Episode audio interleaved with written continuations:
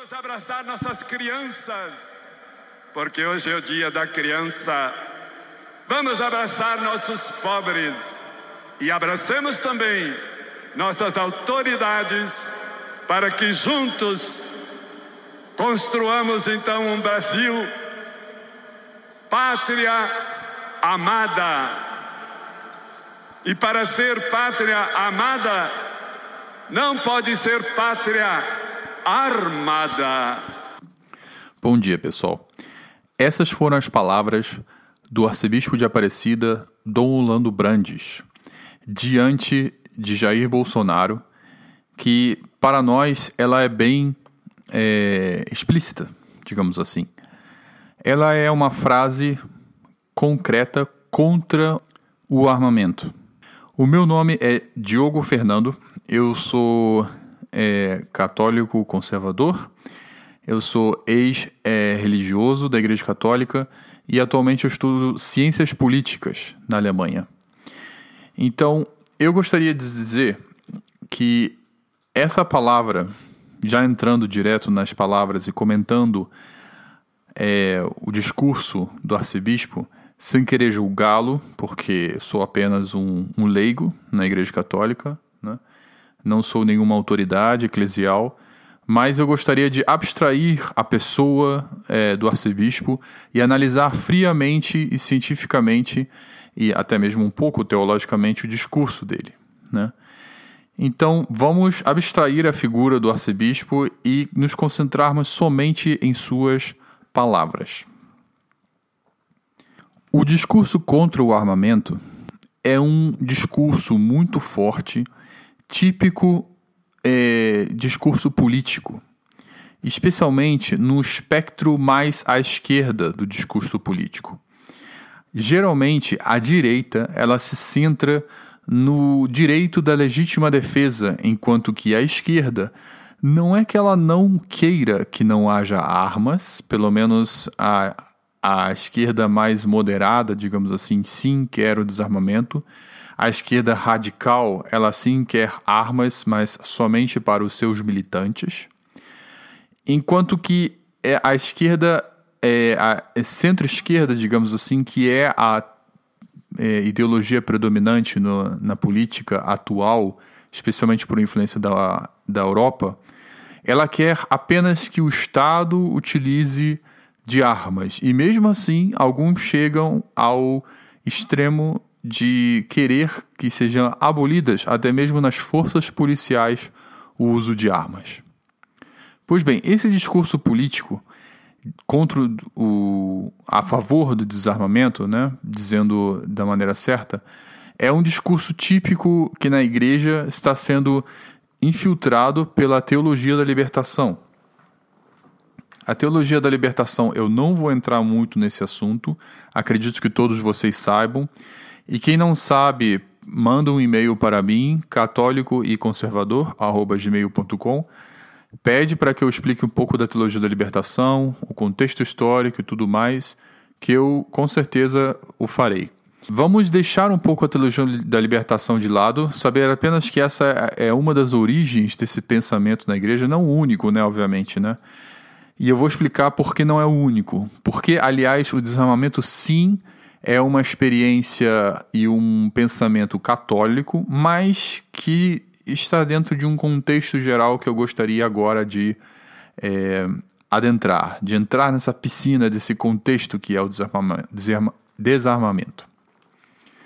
A libertação social, que é o que prega a teologia da libertação, é, ela é vista não uma libertação do pecado que é dado por nosso Senhor Jesus Cristo através do Espírito Santo, mas é uma libertação material, uma, uma libertação contra a pobreza, é uma libertação contra o lucro e o livre mercado, é uma libertação de uma sociedade é, escravizada.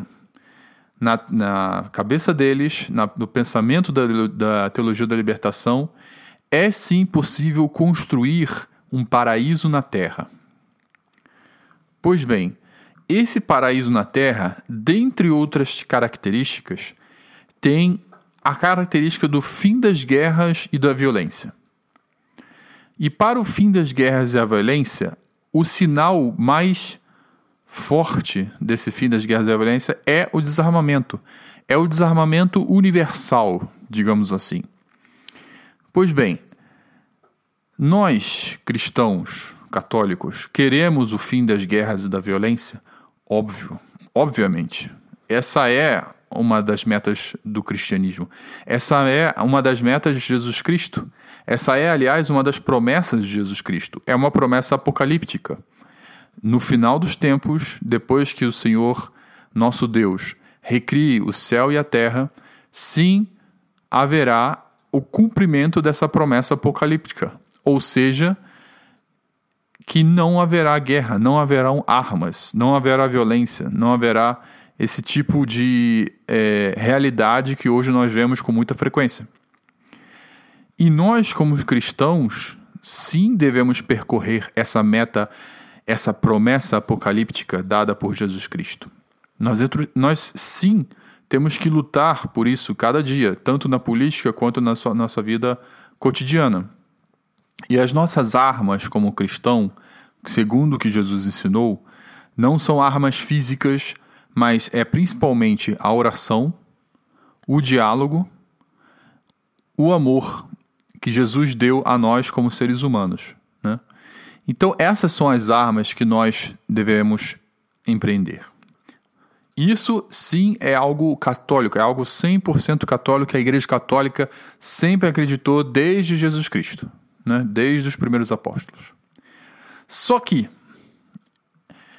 entra algo que nós podemos é, querer muito que estar nesse paraíso, nesse momento do cumprimento dessas promessas apocalípticas, só que existe detalhe pequeno e que devemos perceber com muita força e com muita consciência de que nós não estamos no paraíso. De que esse não é o mundo que Deus criou para nós. Ou seja, Deus criou esse mundo, mas não é o mundo derradeiro, não é o mundo permanente. É o mundo que vai acabar. Isso Jesus também fala com palavras claras, né? Esse não é o meu mundo, esse não é o meu reino. O reino que eu vim construir não é esse deste mundo. Ele fala isso claramente. Se eu fosse, se esse mundo fosse o meu reino, os meus servos é, lutariam contra essas pessoas, mas esse mundo não é o meu mundo. Né? Esse eram palavras de Jesus quando ele foi entregue à morte. Então, a realidade que nós vivemos, o mundo que nós vivemos hoje, é um mundo de pecado, é um mundo de egoísmo, é um mundo onde bandidos conseguem armas poderosas para utilizar contra inocentes. E aí nós podemos entrar no tema da legítima defesa. Né? E eu vou explorar um pouco esse tema, mas antes eu gostaria de ler o Catecismo da Igreja Católica para que eu não é, não, não que não aparente que eu esteja falando isso apenas da minha própria opinião. O Catecismo da Igreja Católica, no número 2263, fala da legítima defesa. E aqui eu leio: A legítima defesa das pessoas e das sociedades não é uma exceção a proibição de matar o inocente que constitui o homicídio voluntário. A ação de defender-se pode acarretar um duplo efeito. É um é a conservação da própria vida e o outro é a morte do agressor. Só se quer o primeiro, o outro não. Daí continua. O amor a si mesmo permanece um princípio fundamental da moralidade. Portanto, é legítimo fazer respeitar seu próprio direito à vida. Quem defende sua vida não é culpável de homicídio, mesmo se for obrigado a matar o agressor. Se alguém, para se defender, usar de violência mais do que o necessário, seu ato será ilícito, mas, se a violência for repelida com medida, será lícito. E não é necessário para a salvação omitir este ato de comedida proteção para evitar matar o outro, porque antes da de outrem se está obrigado a cuidar da própria vida. A legítima defesa pode ser não somente um direito, mas um dever grave para aquele que é responsável pela vida de outros. Preservar o bem comum da sociedade exige que o agressor seja impossibilitado de prejudicar a outrem. A este título, os legítimos detentores da autoridade têm o direito de repelir pelas armas os agressores da comunidade civil pela qual são responsáveis. Corresponde a uma exigência de, a uma exigência de tutela do bem comum com o esforço do Estado destinado a conter a difusão de comportamentos lesivos aos direitos humanos e às regras fundamentais da convivência civil. A legítima autoridade pública tem o direito e o dever de infligir penas proporcionais à gravidade do delito. A pena tem como primeiro objetivo reparar a desordem introduzida pela culpa. Quando essa pena é voluntariamente aceita pelo culpado, tem valor de expiação. Assim, a pena, além de defender a ordem pública tutelar a segurança das pessoas, tem um objetivo medicinal. Na medida do possível, deve contribuir à correção do culpado. O ensino tradicional da Igreja não exclui, depois comprovadas cabalmente a identidade e responsabilidade do culpado, o recurso à pena de morte, se esse for a única via praticável para defender eficazmente a vida humana contra o ingressor injusto. Se os meios incruentos bastarem para defender as vidas humanas contra o agressor e para proteger a ordem pública e a segurança das pessoas, a autoridade se limitará a esses meios, porque correspondem melhor às condições concretas do bem comum e estão mais conformes à dignidade da pessoa humana. Então, como vocês podem ver, nesse texto, nesse contexto da legítima defesa do catecismo da Igreja Católica, ele junta a legítima defesa pessoal com a própria pena de morte que é algo, como aqui afirma, ensino tradicional da igreja. Daí segue. Por fim, o bem comum envolve a paz, isto é, uma ordem justa, duradoura e segura. Supõe, portanto, que a autoridade assegure, por meios honestos, a segurança da sociedade e de seus membros, fundamentando o direito à legítima defesa pessoal e coletiva. Cada cidadão e cada governante deve agir de modo a evitar as guerras, enquanto Porém, houver perigo de guerra, sem que exista uma autoridade internacional competente dotada de forças suficientes e esgotados todos os meios de negociação pacífica, não se poderá negar aos governos o direito de legítima defesa. Interessante, aqui já, já propõe o próprio catecismo, vocês veem como esse é um tema para outro podcast, como o nacionalismo não é absoluto. E sim, fala várias vezes, eu já li em papas antigos, em Leão XIII, em vários outros papas, a possibilidade sim de um Estado internacional. Incrível, né? Muitos falam do globalismo, que isso é ruim, mas eu acredito sim que é ruim quando é formado o Estado através do anticristo e não através de Cristo, né? através dos valores cristãos. Um Estado internacional com valores cristãos eu acho ótimo. Aliás, existia mais ou menos um Estado cristão da cristandade, onde o Papa era o centro desse, dessa reunião de estados cristãos. Mas esse é tema para outro podcast. Vamos voltar ao tema da legítima defesa. E aqui ele conclui o catecismo das razões da legítima, da legítima defesa. É preciso considerar com rigor as condições estritas de uma legítima defesa pela força militar. A gravidade de tal decisão a submete a condições rigorosas de legitimidade moral. É preciso ao mesmo tempo que o dano infligido pelo agressor à nação ou à comunidade de nações seja durável, grave e certo. Todos os outros meios de por fim a tal dano se tenha revelado impraticáveis ou ineficazes. 2. 3. Estejam reunidas as condições sérias de êxito, ou seja, é é quase certo que vai ganhar. E quarto, o emprego das armas não acarrete males e desordens mais graves do que o mal a eliminar. O poderio dos meios modernos de destruição pesa muito na avaliação desta condição. Então, existe toda um contexto que a pessoa deve levar em conta através da legítima defesa. Né? E a, de, a legítima defesa pessoal, que é o que mais o pessoal entende sobre isso, né? sobre o uso das armas, você pensa apenas no, no uso do cidadão, mas essa existem linhas mais radicais na teologia da libertação que afirmam que até a, os não deve haver exércitos, as polícias não devem estar armadas e tudo isso. Então, nós devemos é, ter em conta que nós não estamos no paraíso, que é o que a libertação é, social da teologia da libertação pretende colocar na terra. E é o que, infelizmente, sem querer citar nomes, muitos bispos e, pa, e pa, padres estão inculcados em sua cabeça de que é possível construir nesse mundo um paraíso na terra, onde não haverá guerra, nem violência, nem lucro, nem pobreza, nem absolutamente nada. Então, para essas pessoas, é por isso que se existe um afinco tão grande em afirmar essas políticas.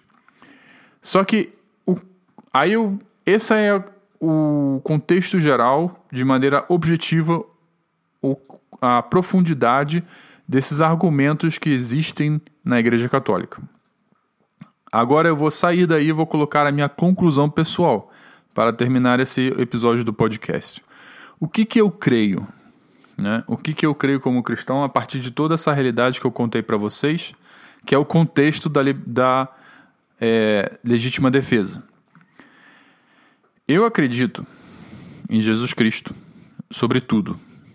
Acredito em Jesus Cristo mais do que qualquer outro ser humano, qualquer, absolutamente qualquer ser humano que exista hoje na face da terra, eu acredito mais em Jesus Cristo. Eu acredito somente em Deus 100% e é isso que a própria igreja diz para fazer. Então, eu acredito no que Jesus fala a São Pedro, né? Quando Pedro pega a sua espada, que aliás ele tem espada. Aliás, é interessante ver que Jesus permite que Pedro tenha uma espada. Né? Então, ele pega a sua espada e decepa a orelha de Marcos, né? que supostamente, segundo a tradição, vai ser o Marcos que vai escrever o evangelho. Ele decepa a sua orelha e nesse momento Jesus fala Pedro larga a espada, porque quem vive pela espada morre pela espada. Isso, para mim, eu não posso ignorar esse tipo de coisa. Né? Eu acredito que muitos da direita ignoram certas partes do evangelho porque não cai bem. E é a mesma coisa que faz a esquerda, que ignora certas partes do evangelho porque não cai bem com a sua própria ideologia.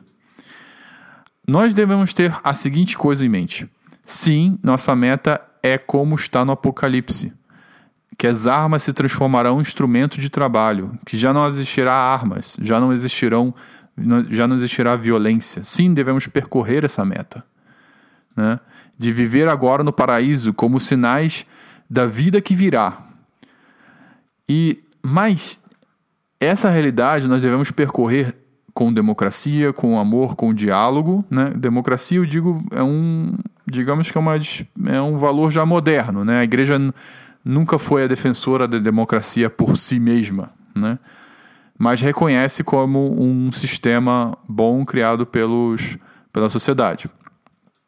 Bom, voltando. Eu acredito que nós devemos, através do diálogo e do amor, sim, promover a que as pessoas não utilizem armas. Não ficar promovendo armas, né? não ficar ostentando armas. Eu não acho que isso é uma coisa cristã, sinceramente. É, mas nós devemos fazer isso não somente pela chamada fraternidade, que é um valor altamente maçônico, que é excluir todos os outros valores e colocar a fraternidade entre os homens como se fosse o único valor que existe. Isso está em, também infiltrado na nossa igreja, está em todas as brechas da igreja, está entrando essa mentalidade. E como uma mentalidade boa, mas limitada, muitos não conseguem julgar essa coisa.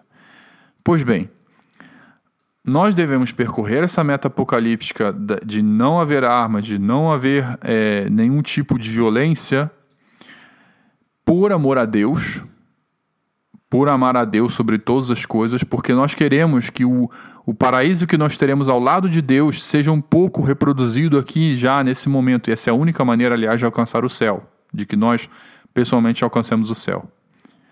Mas esse amor a Deus tem que estar presente.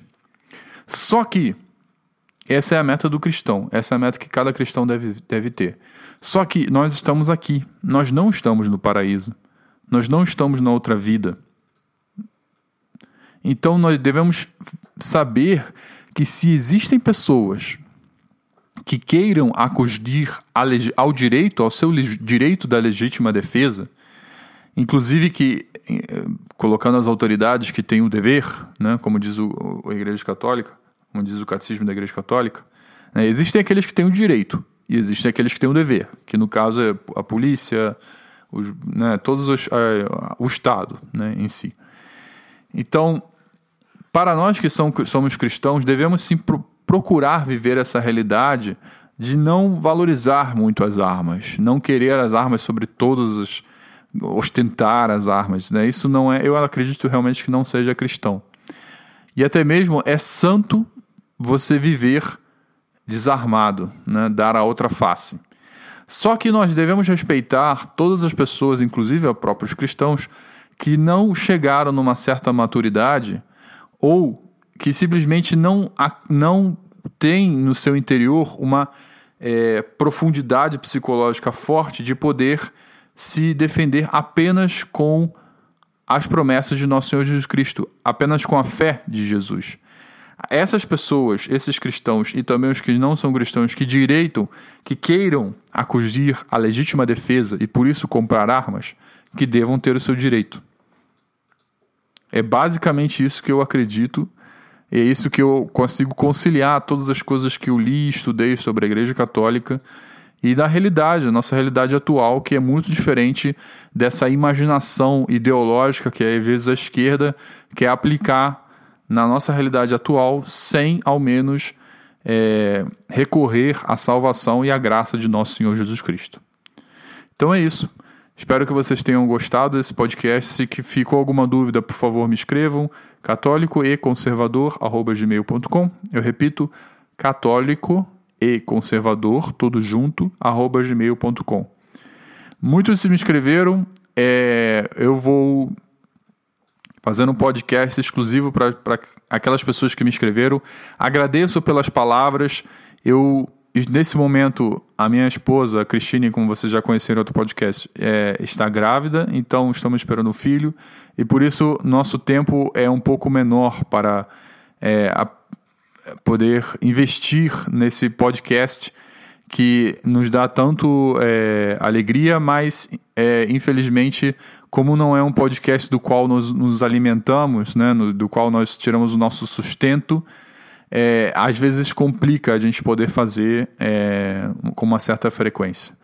Então eu agradeço a todos que escutaram esse momento de podcast, esse momento com juntos. E espero que a gente possa estar num, num seguinte capítulo, num seguinte tema, aprofundar e discutir sobre valores que estão na nossa sociedade, que estão na política, que estão na mídia, para que nós possamos crescer e ser coerentes com a nossa própria fé e vida cristã e vida cristã como católicos conservadores. Então é isso, pessoal. Um grande abraço e até mais.